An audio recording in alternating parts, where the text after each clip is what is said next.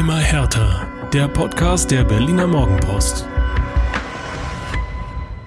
Der Sommer ist vorbei, der erste Herbststurm ist über Westend gezogen und damit hallo und herzlich willkommen zur neuen Folge Immer härter mit mir, Inga Wördeling und mit meinem Kollegen Julian Stelling. Hallo Julian.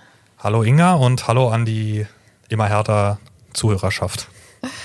Ähm, ja, Julian, der Herbststurm. Ich habe es gerade gesagt, windige Zeiten bei Hertha BSC. Dabei war es doch gerade so schön ruhig. Aber Lars Windhorst, er hat es wieder getan. Er hat wieder für Unruhe gesorgt. genau, er ist wieder da. Äh, darüber reden wir heute, über den Spionage-Eklat um Lars Windhorst, um die Konsequenzen, die daraus eventuell vielleicht gezogen werden müssen, über das 1 zu 1 gegen Hoffenheim, das Debüt von Agustin Rochel und äh, ja, alles, was jetzt noch so kommt, nämlich das nächste Heimspiel gegen den SC Freiburg. Aber bevor wir damit anfangen, Julian, zuallererst senden wir beste Genesungswünsche an Jean-Paul Boetius. Ihr werdet es da draußen auch alle mitbekommen haben. Auch Boetius hat die Diagnose Hodenkrebs bekommen, ist mittlerweile schon operiert worden. Der bösartige Tumor wurde entfernt. Ähm, es ist keine Chemotherapie nötig. Das ist eine wunderbare Nachricht. Das freut uns alle sehr. Dennoch an dieser Stelle nur das Beste, die besten Genesungswünsche und alles Gute. Er war auch am Wochenende schon wieder im Stadion. Er hat sein Lachen auch nicht verloren. Ähm, hoffen wir, dass er schnell wieder auf dem Platz steht. Dem kann ich mich nur anschließen. Ähm, sein Lachen ist ja auch wirklich eins der einprägsamsten, ne? wenn, man ihn da, wenn man ihn da strahlen sieht auf dem Platz. Das wollen wir so schnell nicht missen müssen. Und es ist schön, dass er jetzt den ja anscheinend ähnlichen Weg einschlagen kann wie, wie Marco Richter. Ähm, keine, sich keine Chemotherapie über sich ergehen lassen muss und ähm, hoffentlich alsbald wieder zum Kader dazugehören wird. Ganz genau. Tja, und dann jetzt zu den unerfreulichen Dingen. Ja. Ähm, zu Lars Windhorst. Ähm, ja, was ist passiert? Die Financial Times hat vergangene Woche äh, einen Bericht veröffentlicht, in dem es um eine Klage einer israelischen Wirtschaftsdetektei ging. Mhm. Die äh, Lars Windhorst verklagt der Grund ausbleibende Honorarzahlungen. Diese Wirtschaftsdetektei heißt Shibumi und soll eine Kampagne gegen Ex-Präsident Werner Gegenbauer gefahren haben, um ihn zu diskreditieren, zum Rücktritt zu bewegen. Mhm. Das Ganze lief unter dem Decknamen Euro 2020. Das Ganze soll Lars Windhorst eine Million Euro gekostet haben, plus vier Millionen Honorarzahlungen bei Erfolg. Und genau diese klagt Shibumi jetzt ein, weil Werner Gegenbauer bekanntlich im Mai 2022 zurückgetreten ist. Das Ganze ist mit diskreditierenden Karikaturen, Social-Media-Accounts, die Stimmung gegen Gegenbauer gemacht haben und Spionage bis ins familiäre Umfeld vonstatten gegangen. Ähm, tja, die Klage in Tel Aviv, ist mittlerweile zurückgezogen worden, nachdem die Financial Times das Ganze veröffentlicht hat. Und Windhorst hat sofort gesagt, ach, war alles völliger Unsinn. Mhm. Äh, Shibumi selbst hat auch plötzlich äh, dementiert, aber die Gerichtsakten liegen der israelischen Justiz und auch deutschen Medien vor.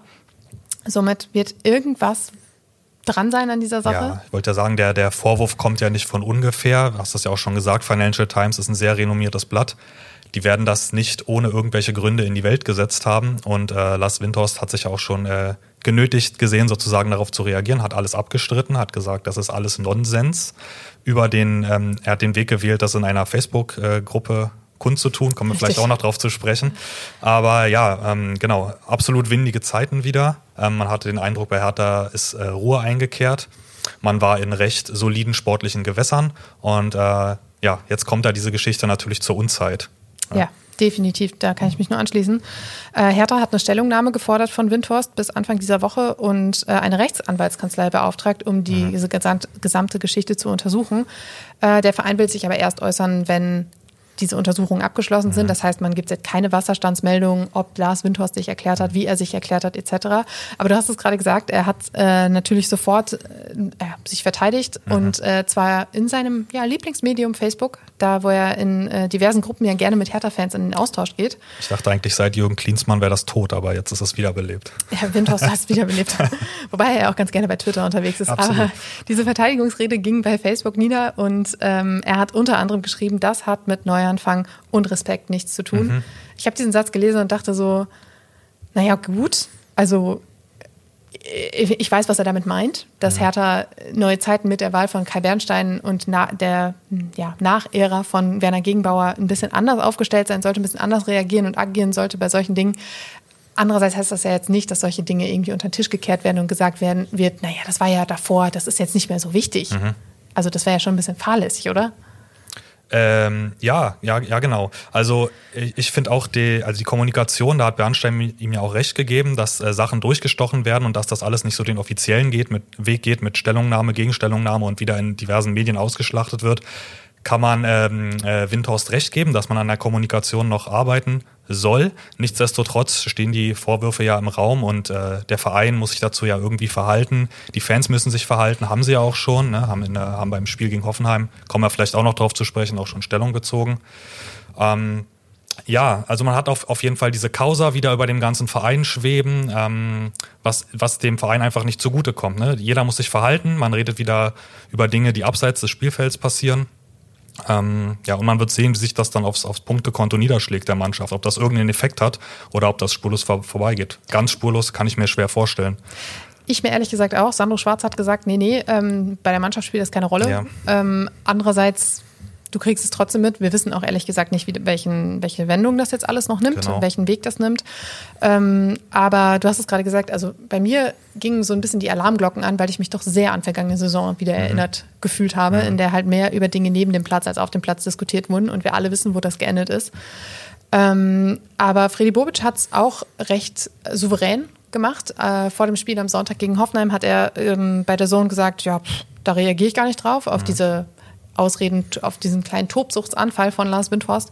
Er hat gesagt, das ist seine Meinung, die darf er öffentlich kundtun und Hertha sei einfach einen rechtlich formal normalen Schritt gegangen, ja. um diese Dinge halt aufzuklären. Und da hat er ja auch recht. Ähm, als Verein hätte ich mich auch nicht hingesetzt und gesagt, ja gut, ist ja jetzt Vergangenheit, lassen wir ruhen. Weil ich meine, es sagt ja auch einfach viel über sein Wesen aus, wenn das tatsächlich der Wahrheit entsprechen sollte. Ja, wir müssen uns die Dimension auch, glaube ich, nochmal vor Augen führen. Ne? Da geht es dann wirklich darum, dass äh, Detektive auf das private Umfeld von Gegenbauer angesetzt ähm, werden sein sollten. Äh, ich weiß nicht, ich weiß nicht, ob das ein Satz war, ich glaube nicht.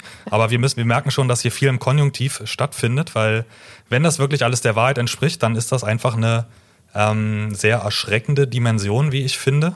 Ne? Dass ähm, ja. so eine Firma im Ausland damit beauftragt wird, äh, zu bespitzeln für so eine Summe äh, von Geld und Details an die Öffentlichkeit äh, zu bringen, beziehungsweise Karikaturen zu erstellen.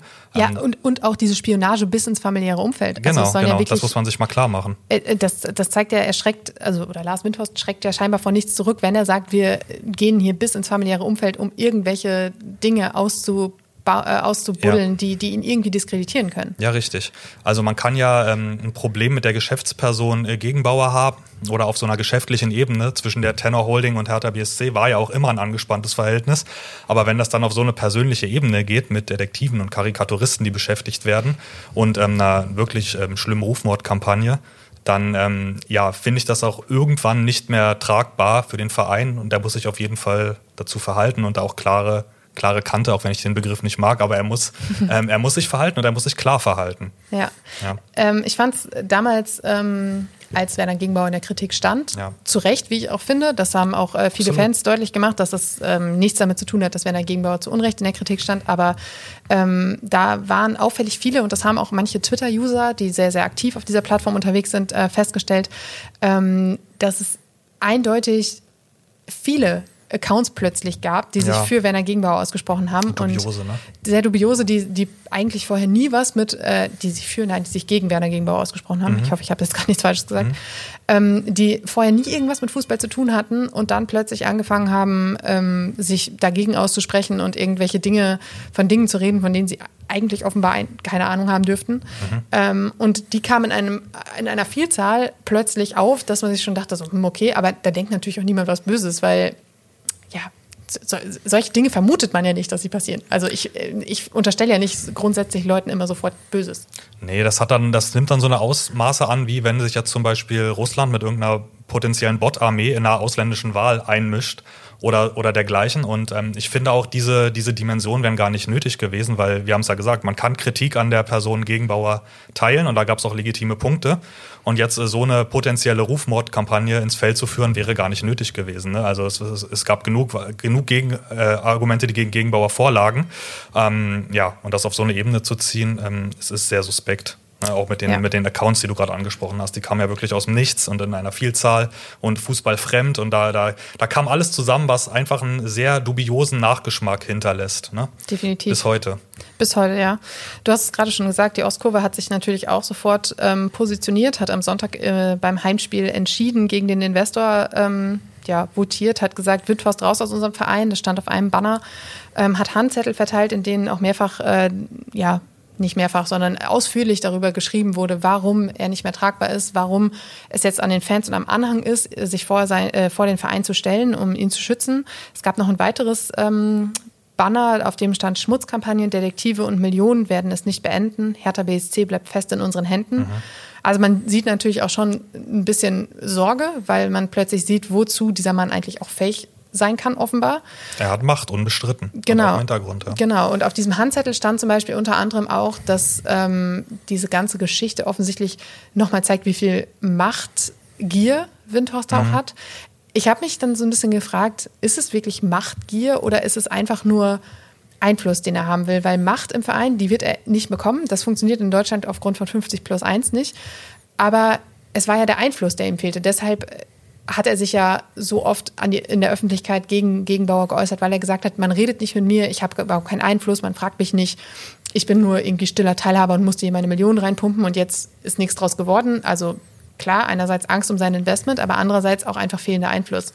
Und ähm, wir wissen nicht, wie es jetzt mittlerweile ist. Es sollte ja eigentlich ähm, an diesem Dienstag eine äh, Presserunde geben mit Kai Bernstein, der jetzt 100 Tage im Amt als Präsident ist, mit äh, Lars Windhorst, mit den Geschäftsführern von Hertha. Da hätte man natürlich einiges erfahren, wie die Zusammenarbeit jetzt läuft, ob es jetzt besser läuft. Ähm, die wurde natürlich jetzt erstmal vertagt durch diese ganze Geschichte. Aber ähm, dadurch, ich glaube, wir haben es im Vorgespräch, hast du es gesagt, Julian, dass es ja ruhig war. Er hat, nicht, er hat sich nicht geäußert. Seit dieser zweiten Mitgliederversammlung war es still. Er hat keine, keine Schmutzkampagne gefahren, er hat nicht kritisiert, er hat nicht rumgemosert, nicht gemeckert, sich nicht öffentlich Ja. gegen irgendwelche Personen bei Hertha BSC gestellt. Das Ganze nimmt jetzt wieder Fahrt auf. Das heißt, es schien ja besser zu laufen. Ja, das kam dem Verein einfach sehr zugute, dass man diese ganzen Hintergrundgeschichten nicht hatte. Ne? Sandro Schwarz konnte arbeiten, man hat mit Kai Bernstein äh, einen Präsidenten bekommen, der auch beliebter, oder sollte man zumindest den Eindruck, etwas beliebter bei den Fans ist. Er hat ja jetzt auch nicht super eindeutig die Wahl gewonnen, aber ähm, ja, gibt zumindest ein nahbareres Bild als, als Gegenbauer ab. Ähm, ja, und jetzt hat man wieder diesen Schlag ins Kontor, ne, sozusagen. Ja, es ist sehr, es ist sehr schade für, für Hertha BSC, für die Mannschaft tut es mir auch vor allem leid, aber wir werden sehen, ob sie es abschütteln kann. Es ist halt vor allem einfach wieder ein weiterer Riss in einem Ja. Verhältnis, das gerade so ein bisschen gekittet worden war. Äh, der Kicker hat schon berichtet, dass ähm, Lars Windhorst der Vereinsausschluss droht.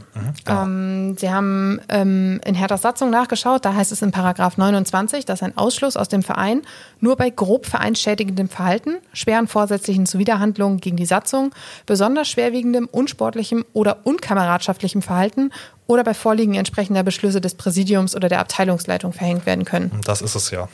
Also grob vereinsschädigend in jedem, in jedem Fall. Ähm, Unkameradschaftlich. Mannschaftlich auch. Und Lars Windhorst ist ja Mitglied bei Hertha BSC beim eingetragenen Verein. Das heißt, aus diesem Verein kann er dann auch ausgeschlossen werden, wenn das entsprechend vor dem Vereinsgericht beschlossen wird. Genau. Aus seiner, ähm, ja, aus seiner Kapitalgesellschaft oder Kommanditgesellschaft. Das ist natürlich nochmal ein anderes Paar Schuhe. Ne? Das ist ja Richtig. unabhängig davon. Ne? Es geht dann wirklich nur um den Ausschluss Verein Hertha BSC. Genau, ein Ausschluss wäre nicht gleichbedeutend mit dem Ende seines Genau. Investments. Ähm, zumal Hertha ja auch äh, nicht in der Lage wäre, diese 374 Millionen jetzt irgendwie auszulösen. Das heißt, ähm, dieses, diese, die, diese Person Lars Windhorst als Investor, die wäre immer noch da. Und das ist natürlich auch ein Problem, wie, wie man das dann löst. Ist nochmal eine ganz andere Sache. Das wird, wird sich auch dann erst zeigen. Diese ganze Geschichte wird aber allerdings definitiv die erste Feuerprobe für Kai Bernstein als Präsident sein. Ähm, 100 Tage ist er an diesem Dienstag im Amt und ähm, es waren 100 ruhige Tage, wie ich finde. Ja, Weil- auffällig ruhig. Auffällig ruhig, genau. Er hat äh, viele Dinge angepackt. Er hat sich um die Themen Nachhaltigkeit gekümmert, um die Verabschiedungskultur, die ja immer wieder angeprangert wurde. Er hat, ähm, apropos Abschied, Verabschiedungskultur, da fällt mir gerade ein, ähm, Ingo Schiller wurde am, am Sonntag verabschiedet. Mhm. Das steht nicht auf unserem Podcast-Fahrplan. Aber bevor ich das jetzt vergesse, sage ich das gerade kurz. Er wurde Wichtige verabschiedet. Personalie, ja. Genau. Und auch das etwas, was Kai Bernstein initiiert hat. Er hat gesagt, ähm, das sind verdiente Mitarbeiter dieses Vereins. Ähm, die, die gehören vernünftig verabschiedet. Das gehört sich einfach so im Umgang miteinander. Und äh, so wurde Ingo Schiller auch verabschiedet. Und äh, ja, was hat er noch geschafft? Er hat es geschafft, äh, im Verein ein bisschen mehr ein Wir-Gefühl zu formen, dass er auch Ja, durch. ich finde das auch spürbar in dem Verein, wenn man sich da mal umschaut, wenn man da unterwegs ist. Ähm, generell, wie die, wie die Mannschaft, wie der Verein wahrgenommen wird, das ist ein ähm, viel positiveres als in den, in den vergangenen Jahren. Ich, äh, wenn man jetzt mal nur auf die sportliche Situation schaut der Mannschaft, die ist ja nicht grundlegend besser als in dem letzten Jahr. Aber die Außenwahrnehmung ist, finde ich, viel, viel positiver von Hertha BSC. Und da trägt auch Kai Bernstein ähm, einen Anteil daran. Ne? Er hat viele Aktionen mitinitiiert, jetzt zum Beispiel bei dem Nachhaltigkeitsspieltag, bei dem, bei dem Fahrradkorso, der da gestartet wurde vom Gesundbrunnen bis zum bei offensichtlich Olympiastadion. bestem Wetter, wie ich ähm, aus dem Fenster geguckt Genau, habe. der wurde ja schon mal verschoben, äh, so wie ich es mitbekommen habe, weil es da wohl zu schlechtes Wetter gab. Jetzt hatte man Glück und Kai Bernstein war vorne mit dabei äh, auf dem Fahrrad. Ähm, Ging es da die paar Kilometer runter nach Westend. Ähm, genau, die ganzen Aktionen, die er befördert, der, der, der, Dönerstand, der dann an einem Tag aufgebaut war, ähm, alle, allein die Außendarstellung, das Wir-Gefühl, das ist alles präsent und das kommt dem Verein zugute. Sandro Schwarz hat auch gesagt, äh, die Nähe mit ihm ist einfach, Ja, äh, genau. einfach da. Man kann gut mit ihm kommunizieren, über inhaltliche Dinge sprechen. Ähm, ja, dieses Nahbare, das ist, glaube ich, sein, sein ganz großer Pluspunkt. Nichtsdestotrotz ist es jetzt das erste richtige Problem, was er lösen muss. Ja. Das erste richtige akute Problem, das aufgepoppt ist. Und ähm, ich glaube, seine allergrößte Aufgabe wird es jetzt sein, eine Balance zu finden zwischen den Erwartungen, die vor allem die Fanszene an ihn hat, und dem Wohl des Vereins. Er kann nun mal jetzt nicht einfach sagen, weg mit Windhorst, raus aus dem Verein, raus als Investor. Das wird einfach rein formaljuristisch erstmal nicht funktionieren. Und auf der anderen Seite hast du die Fanszene, die deutlich gemacht hat am Sonntag, ähm, dass sie Lars Windhorst nicht mehr im Verein sehen Ja. wollen. Ähm, auch Kai Bernstein hat als ehemaliger Ultra mehrfach gesagt, dass 50 plus 1 nicht für ihn verhandelbar ist und dass dieses ganze Konstrukt mit Investor und Co. auch nicht unbedingt seine allerliebste äh, Kombination ist, die da jetzt gerade stattfindet. Aber nichtsdestotrotz hat er Verantwortung für diesen Verein. Und ähm, da jetzt zu sagen, wir stürzen uns jetzt in wahnsinnige Schulden, um das irgendwie auszulösen, ist ja auch keine Option. Hm, Nee, das Problem hatte man ja über Jahre hinweg, dass Hertha auf einem riesigen Schuldenberg saß und äh, Lars Windhorst war da ja sozusagen die, die Lösung, die man sich versprochen hatte, dass man da einen potenten Investor hinzubekommen hat und ähm, Hertha hat ja auch unbestritten davon profitiert. Leider ähm, ist natürlich sehr viel äh, Zwischenmenschliches mitgeschwungen, was man vielleicht so nicht eingepreist hat. Wobei man ähm, wusste ja um die Vita von Lars Windhorst, er ist ja kein, äh, nicht als Kind von Traurigkeit in den Verein gestoßen und ähm, Kein unbeschriebenes kein Blatt. unbeschriebenes Blatt. Man ähm, ja, konnte schon ahnen, worauf man sich da einlässt. Und ähm, ja, jetzt, jetzt liefert er wieder mit Skandelchen bis äh, Skandalen, ja, sag ich mal. Ich glaube, es war eine Woche vor, der, vor dem Erscheinen dieser Financial Ja. Times Geschichte, dass, ähm, oder zwei Wochen sogar, dass der Spiegel eine riesengroße Geschichte Ja. über Lars Windhorst gebracht hat. Ich glaube, es waren fast 30 Seiten. Ich habe sie mir alle durchgelesen und meine Augen wurden immer größer und mein Kiefer klappte immer weiter runter, weil ich dachte so, oh mein Gott, was ist das für ein Mensch? Wie macht der Geschichten, Ja. äh, Gesch- Geschichte, Geschäfte? Also es ist schon, der ist durchtrieben, das kann man ruhig ja so sagen. Und der weiß ganz genau, was er tut. Und der weiß auch ganz genau, wie das funktioniert. Und der ist mit allen Wassern gewaschen. Und umso mehr passte natürlich jetzt auch diese äh, Wirtschaftsdetektei Shibumi und diese ganze Geschichte ins Bild. Und ich mag den Namen Shibumi übrigens gern. Shibumi. Ja, Ähm, ähm, klingt so leicht japanisch, ne? Fast wie- Shibuya. Eigentlich klingt es ein bisschen nach einem Pokémon oder so. Entschuldigung. Ähm, ja, und die, die, die große Frage ist natürlich jetzt einfach, auf was für einer Grundlage kann diese Zusammenarbeit weiter funktionieren? Mhm. Kann sie funktionieren? Auf was für einer Grundlage ist Lars Winters noch tragbar? Äh, wenn du die Fans fragst, ähm, wahrscheinlich nein. Die Aber haben ich frage ja, jetzt dich, Julian. Du fragst mich. Ähm, ich sag mal so, ähm, man muss diese Vorwürfe lückenlos aufräumen. Ja? Also äh, Lars Windhorst muss sich dazu positionieren und es muss glaubwürdig sein. Und irgendwie passt das ins Bild zu ihm, dass man hat dieses leicht dubiose Bild, das man von Lars, vom Investor Lars Windhorst hat oder schon hatte, bevor er zu Hertha BSC gekommen ist, dass er jetzt auch schon wieder alles als Nonsens abtut und sagt, das ist alles Unsinn, was da gegen ihn im Raum, im Raum steht. Ähm, ja, irgendwie ist das nicht so ganz koscher, habe ich jetzt den Eindruck, ohne jetzt wirklich die, die Insights dazu haben und mit drin im Verein zu sein. Aber ähm, das muss aus der Welt geschafft werden und es muss glaubwürdig sein. Und dann kann auch eine Zusammenarbeit weiter funktionieren. Aber Stand jetzt ist das ähm, ja sehr suspekt und dubios. Es ist ja offensichtlich immer sein erster Reflex, Ja. das Ganze erstmal zu dementieren. Das war äh, vor ein paar Monaten genau das Gleiche, als es plötzlich hieß, ähm, Insolvenz und die Anteile oder Windhorst Anteile an Hertha BSC werden zwangsversteigert. Auch da hat er genau. sofort gesagt, nein, nein, nein, das stimmt gar nicht. Ein bisschen was war dran. Es war dann im Endeffekt nicht ganz genauso, wie es, wie es erschienen war, aber ein bisschen was war dran. Und genauso gehe ich davon aus, dass auch diese Geschichte nicht an den Haaren herbeigezogen Glaube sein ich kann. auch nicht. Die Financial Times ähm, wird das nicht ohne Grund ins, ins Leben rufen. Da wird ein wahrer Kern drin sein. Ähm, was davon nun alles stimmt, wird man sehen. Das wird aufgeklärt werden. Mhm. Hertha wiederum hat auch anders gehandelt als in den vergangenen Jahren. Hertha hat äh, offensiv gesagt, ähm, wir werden diese Stellungnahme einfordern. Wir haben diese Rechtsanwaltskanzlei beauftragt. Es ist eine klare Kommunikation nach außen, ohne mhm. zu viel ähm, ja, Gemauschel. Und auch das wieder durchaus wahrscheinlich ein Verdienst von Kai Bernstein. Ähm, ich denke, das ist der richtige Weg. Wir werden das auf jeden Fall weiter verfolgen, wie es ähm, in den kommenden Tagen und Wochen ja, sich diese ganze Geschichte entwickelt. Und ähm, tja, ob dann diese, diese Presserunde mit Windhorst nachgeholt wird, mhm. wird spannend zu sehen sein. Ich glaube, da gibt es auf jeden Fall etliche Fragen, die dann gestellt werden. Ähm, ja, zuletzt erfahren wir es vielleicht wieder über Facebook, wer weiß. Also Facebook, also ja. immer reinschauen. Vielleicht macht er ja mal ein Facebook Live. Äh, immer in die Harter-Gruppen reinschauen. Hat, da, hat da, sich ja bewährt. Das sind interessante Sachen, ja. Ja, und damit, Julian, ähm, sollen 20 Minuten für Lars Bernstein auch, äh, Lars Bernstein, oh mein Gott, oh, oh. für, für Kai Windhorst. Für, das Kai Windhorst Für Lars Windhorst äh, auch genügen und äh, lass uns über das Sportliche reden, mhm. weil abseits dieser ganz großen Schlagzeilen gab es natürlich am Sonntag auch noch ein Fußballspiel. Mhm. Und das war gegen die TSG Hoffenheim und das ging 1 zu 1 aus. Du darfst mich jetzt gerne für verrückt äh, erklären. Ich hatte Urlaub ähm, noch bis äh, Montag und ich war trotzdem im Stadion weil ich einfach mal wieder Lust hatte auf Stadionatmosphäre, eine Bratwurst, ein Bier, was soll ich sagen. Ich war mit meinem Freund da. Es war sein erstes Fußballspiel überhaupt im Ach, Stadion. Was? Und dann gleich so ein äh, Spektakel. Naja, es war ja sogar ziemlich ansehnlich. Für Hertha-Verhältnisse ja, war es ansehnlich. Ja. Er ist großer Fan vor allem von der Wurst, die es im Stadion gibt. Das am Rande. Aber nicht die vegane. nee, nee, nicht die vegane. Die, die ganz normale Rostbratwurst, okay. er war großer Fan. Die ist auch ganz okay.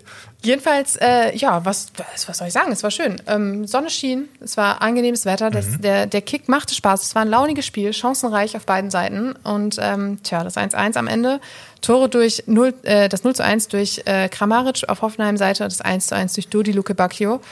Ähm, noch kurze Aufstellung. Ein, eine Veränderung im Gegensatz zum oh, Spiel vor der Länderspielpause. Gegen Mainz, genau. Danke. 1 zu 1 auch da, ne? Mhm.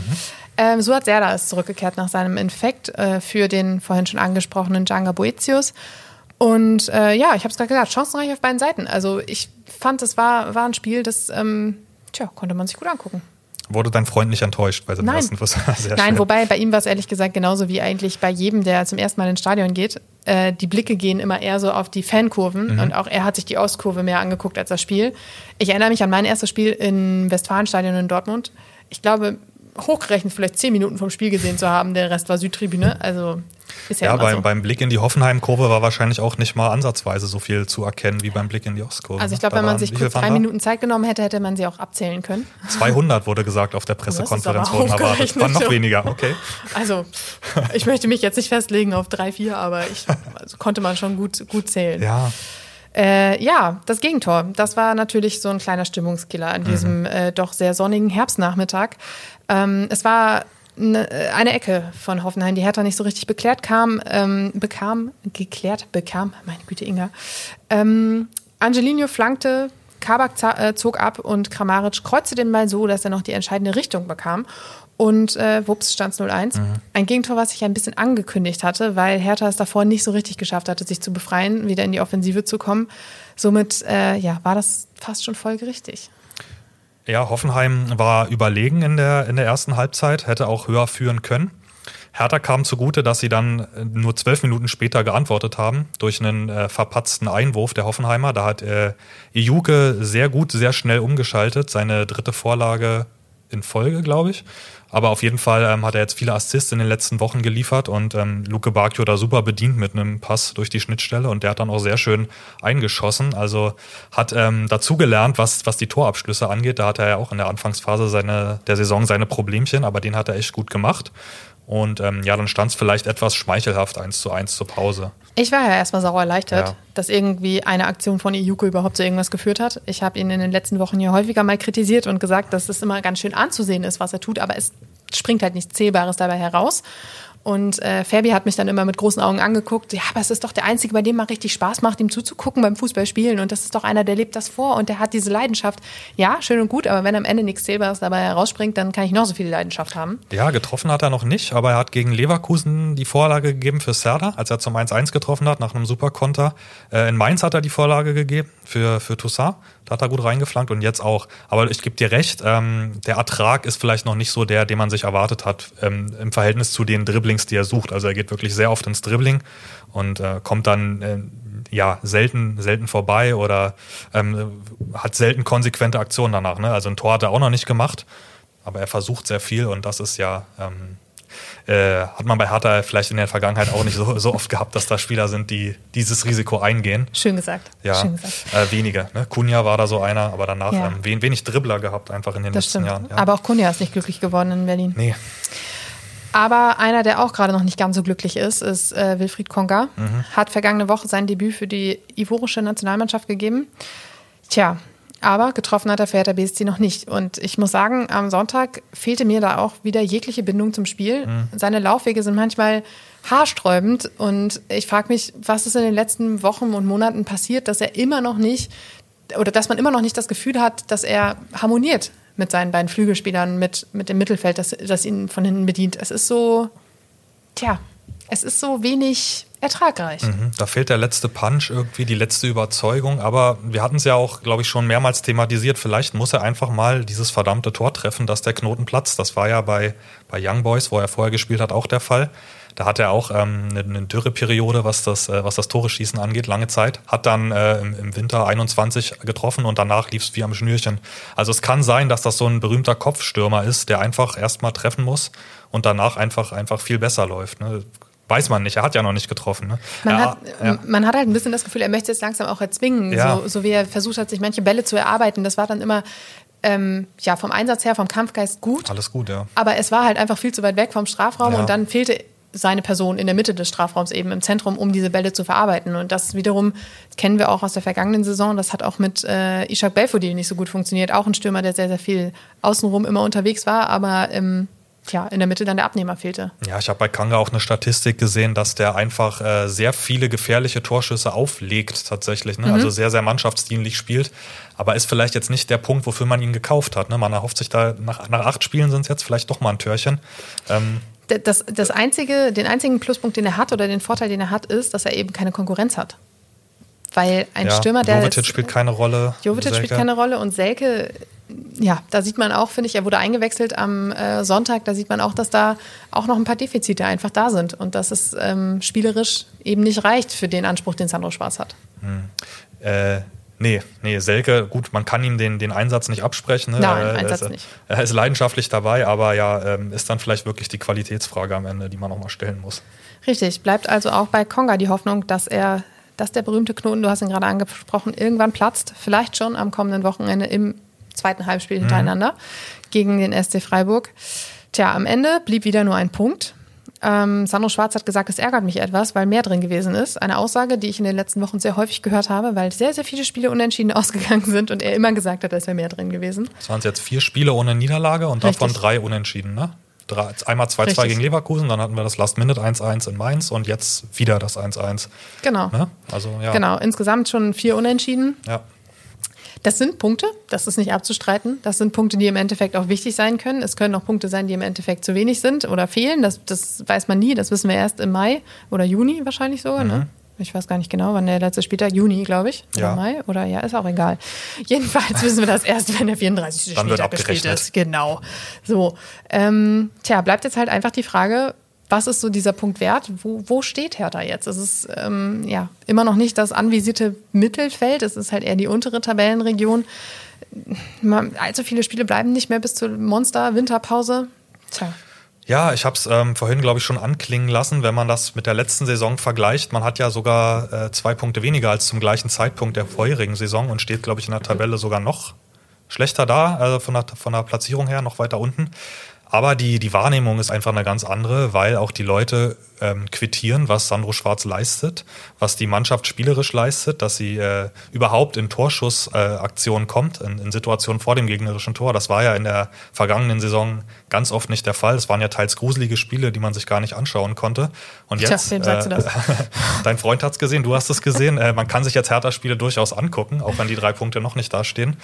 Ja, und am Ende ist es natürlich ein bisschen müßig, immer zu sagen, ja, wir werden uns schon noch belohnen, aber ich, ich glaube das auch, dass die Mannschaft sich äh, äh belohnen wird. Ich muss dann diesen Tenor mit einschlagen, den, den Schwarz und die anderen auch immer wieder betonen, weil ich, ich glaube, wenn die Mannschaft so weitermacht, dann, dann wird das, wird das äh, konsequenterweise so kommen, dass man sich mit drei Punkten belohnt.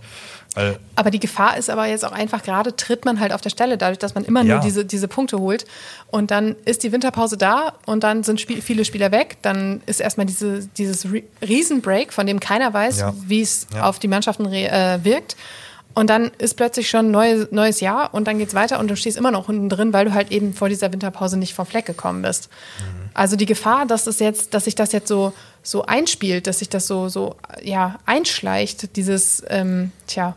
Die ist gegeben, auf jeden Fall. Ja. Dass man sich das, das schöner redet, als es punktemäßig dann am Ende ist. Das ist durchaus, durchaus genau. da, die Gefahr. Ähm, aber was, was, bleibt, was bleibt einem übrig? Ne? Also die Mannschaft trainiert gut und die, die spielt nicht schlecht. Ähm, vielleicht nochmal einen Stürmer nachlegen im Winter. Einer, der, der nochmal wirklich äh, ein Knipser ist, der trifft, ein echter Neuner. Das ist eine, äh, eine Baustelle, die ich sehe und da sehe ich auch Verbesserungspotenzial auf jeden Fall. Hm. Also wirklich einen echten Torjäger, ne? Kanga schön und gut, Fleiß, Leidenschaft, alles da und auch Vorlagen für die Mitspieler, aber einer, der knipst und äh, der dann am Ende auch die Punkte beschert. Das ist, ja. ja. Vielleicht drängt sich ja bei der WM irgendeiner auf an den jetzt gerade noch niemand denkt. Wir haben jetzt vorhin ein bisschen gemosert über Kanga, auch ein bisschen über Yuko, ich zumindest. Ähm, aber es war, gab auch jemanden, der ähm, hat mir sehr großen Spaß gemacht auf dem Platz und das war Agustin Rochel. Er hat sein Debüt für Hertha BSC gegeben, stand das erste Mal im Kader und wurde zur zweiten Halbzeit für Philipp Uremovic eingewechselt. Uremovic musste verletzt raus. Es wird noch eine MRT-Untersuchung geben oder die gab es auch schon. Das Ende ist noch offen. Ähm, Rochel jedenfalls hat mir echt Spaß gemacht. Er hat genau das erfüllt, was man sich auch so ein bisschen von ihm erhofft hat. Er ist super stabil, robust, hat eine gute Präsenz gezeigt, hatte gute Laufwege, eine gute Körperlichkeit. Er hatte das halt im Griff da hinten. Mhm. Und das ist was, was man Uremovic durchaus absprechen konnte in den letzten Wochen. Er hatte viele Wackler, er war häufig, ja, wirkte irgendwie fast auch ein bisschen unkonzentriert und ähm, hatte dann so Klopper drin wie ähm, seine rote Karte. Mhm. Elfmeter verursacht, Platzverweiser. Genau. genau. Und das ist natürlich ein Bärendienst, den, den du einer Mannschaft erweist, äh, erweist, die halt ja, defensiv nicht so wahnsinnig stabil steht und offensiv noch nicht so selbstbewusst ist. Wenn du dann hinten solche Böcke baust, dann schmeißt also wirfst du dir halt selber den Lohn um. Ja, Rochel hat ja auch vor allem ähm, körperlich eine, eine, sehr gute Präsenz. Ne? Der ist ja weit über 1,90, glaube ich. Ne? Ist ähm, ein, ein, breiter Typ, ein Innenverteidiger-Typ, den man, den man braucht, der was ausstrahlt. Und äh, in der zweiten Halbzeit gab es ja auch kein Gegentor mehr und auch ähm, bedeutend weniger Chancen für Hoffenheim. Ne? Also das hat ihn auch gefreut. Ähm, Rochelle hat nach dem Spiel gesagt, die Intensität hier ist sehr hoch wegen der Qualität der Spieler und der Teams. Ich habe versucht, es zu genießen. Ich habe versucht, seriös und einfach zu spielen. Das Wichtigste war für mich, dass wir in der zweiten Halbzeit zu null, zu, äh, zu null spielen. Das ist uns gelungen. Ja. Und ich finde auch, ähm, er hat auch in der Länderspielpause sein Debüt für die ähm, uruguayische Nationalmannschaft gegeben. Ähm, hat noch große Hoffnung auf die WM. Er möchte noch ähm, nach Katar. Und wenn ich ganz ehrlich bin, glaube ich, dass die Einsatzzeiten von Philipp Uremovic jetzt auch erstmal gezählt sind, weil wenn Rochel sich so weiterentwickelt, dann dürfte der Platz in der Startelf gesetzt sein. Und äh, auch Sandro Schwarz war ziemlich angetan, hat gesagt, Agustin hat gezeigt, welche Qualität er hat. Ähm, er hat es sehr gut gemacht in den 1 gegen 1 Duellen und im Passspiel. Und ich finde vor allem auch in der Harmonie mit äh, Mark Kempf. Ich meine, Mark Kempf haben wir ja auch schon zu Hauf kritisiert. Auch er hatte etliche Patzer drin. Ähm, aber er hat sich in den letzten Spielen ein bisschen stabilisiert. Er hat gute Aktionen da drin. Fall, ja. Auch hinten raus, dass er da nochmal irgendwie eine Grätsche auspackt und eine Chance unterbindet. Und gerade die beiden zusammen wirkten auch nicht fremd, wie ich fand. Mhm. Wobei sich ja Schwarz äh, Zeit gelassen hat mit dem Pflichtspieldebüt für Rochel. Der kam ja jetzt auch schon vor einiger Zeit an in Berlin. Aber ähm, obwohl, er, obwohl er dabei war und trainiert hat, hat ja Schwarz weiterhin auf, auf Uremovic gesetzt und Rochel erstmal rangeführt. Ne? Ähm, aber hat sich ausgezahlt. Und ja, wie du schon sagtest, es ist jemand, der, der Stammspielerpotenzial hat und der eventuell äh, Uremovic jetzt ersetzen könnte in den nächsten Wochen.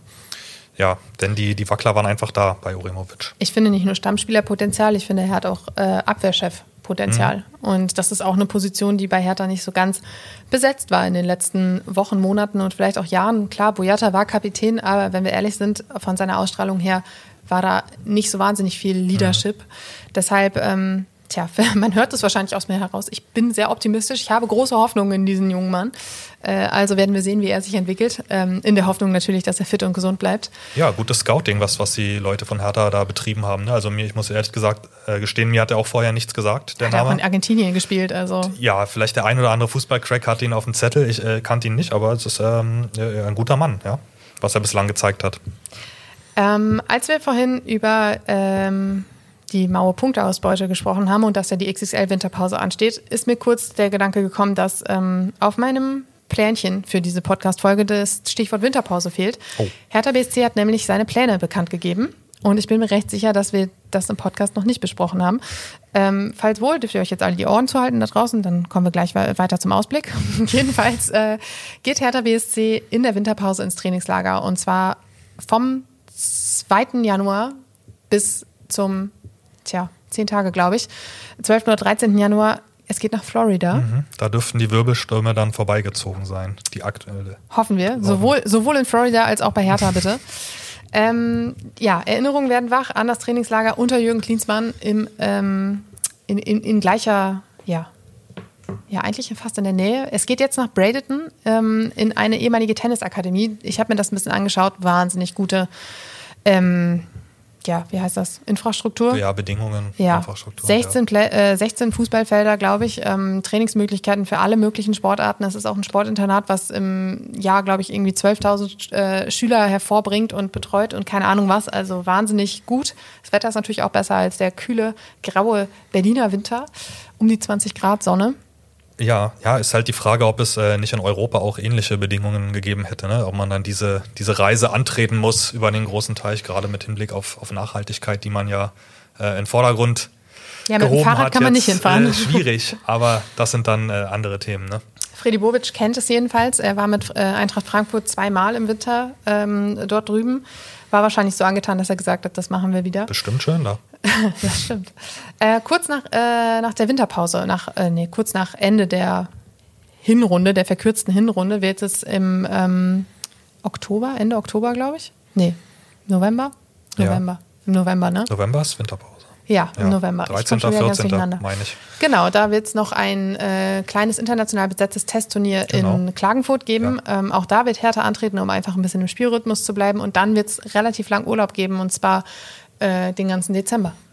Genau. Dann haben Auch wir ja die, die schöne Weltmeisterschaft und dann äh, im Januar geht es dann, wie du gesagt hast, nach Florida. Und äh, mit der Rückrunde geht es dann auch im, im Januar weiter, ne? Ende genau, Januar. Ja. Genau. Schöne Weltmeisterschaft, Julian, da höre ich Sarkasmus aus. Nein, wir freuen uns doch alle drauf. Niemals. Ähm, worauf wir uns auch freuen, ist das nächste Heimspiel von Hertha BSC. Noch eins. Was für eine Überleitung. Ähm, am Sonntag gegen den SC Freiburg um 17.30 Uhr. Ähm, tja, es kommt kein geringer als der Tabellenzweite ins Olympiastadion. 17 mhm. Punkte, punktgleich mit dem ersten FC Union, der noch auf Rang 1 weilt. Die Bilanz ist aber gar nicht so schlecht. Ich weiß, das sage ich oft. Jetzt kommt's. Aber jetzt wirklich. So. 47 Duelle, 16 Siege, 17 Unentschieden und 14 Niederlagen. Wow, leicht positiv für Hertha. Richtig. So, das nehmen wir mit. Das ist äh, sehr motivierend. Aber wir dürfen ja nicht auf Hertha tippen hier in diesem Podcast, habe ich schon, schon erfahren. Das war ja der Fluch, oder? Ja, aber der Fluch ist ja, äh, es ist ja wirklich, wenn Ferbi äh, heute hier wäre, dürfte er ja wieder tippen, weil in der vergangenen Saison war es ja immer so, dass äh, Ferbi mit seinen Tipps wirklich dafür gesorgt hat, dass Hertha da unten reinschlitterte. Mann, Ferbi, ey. Ja, jetzt ist es aber so, seit er wieder tippen darf, hat Hertha noch nicht verloren. Oh. Ja, deshalb müssen wir mal schauen, was ähm, du aus deinem Tipp machst, den ich dich gleich, nachdem ich dich gleich fragen werde, und was das für Hertha BSC bedeutet. Ohne hier wahnsinnig viel Bedeutung aufzuladen. Ich glaube, die Jungs belohnen sich diesmal. Da sind wir noch nicht, Julian. Wir sind okay, doch wir noch nicht da. Plan. Wir sind doch noch nicht da. So, vergangene Saison gab es zwei Niederlagen, ein 1 zu 2 in der Hinrunde und ein 0 zu 3 in der Rückrunde. Ähm, das sind dann, äh, die, dieses, die Bilanz sähe eigentlich also wirklich noch besser aus, wahrscheinlich. Mhm. Ähm, tja, der Tabellenzweite vergangene Saison war Freiburg schon echt ziemlich gut drauf. Hat, ich glaube, die Champions League ja auch nur ganz knapp verpasst am Ende. Mhm. fünf, Sechster sind sie geworden. Sie haben Union. einen ziemlich schwachen Schlussspurt Ja. so, äh, hingelegt Ja. und deshalb noch die vorderen Plätze wieder verlassen. Aber die Entwicklung stimmt. Das, was Christian Streich da macht, das haben wir wahrscheinlich letzte Saison auch zuhauf erklärt, wenn Freiburg der Gegner war, ist schon exorbitant. Für mich übrigens einer der geilsten Trainer, die in der Bundesliga unterwegs sind. Äh, hätte ich gerne auch mal bei der deutschen Nationalmannschaft gesehen an der Seitenlinie. Äh, Obwohl- was nicht ist, kann ja noch werden. So. Wer Außerdem, ich, ich freue mich ja ehrlich gesagt jetzt schon auf die äh, Pressekonferenz nach dem Spiel mit Christian Streich. Das ist Legendär. Sind, sind immer Highlights, ne? Immer Highlights. Das wird gut. Ja, deshalb, ich bin gespannt. Ähm, ich muss ehrlich sagen, mein Optimismus ist nicht ganz so groß, Mhm. ähm, aber ich bin ja auch nicht für die Tipps hier zuständig. dafür habe Da ich, ja ich mich in die Nissan setzen. Dafür habe ich ja meine Leute. dafür habe ich meine Leute. Deshalb, Julian, die Frage, was ist drin gegen den SC Freiburg? Ja, ich habe es anklingen lassen. Ich glaube, die Jungs belohnen sich diesmal. Ich sage, ich sage äh, 2 zu 1 für Hertha. 2 zu 1, solider Ja. Tipp. Ich habe gehört, bei Kicktipp kommt man damit immer durch. Ja, ist ja auch statist- statistisch das häufigste Ergebnis ne, in der Also Bundesliga. hast du dich jetzt rausgemogelt.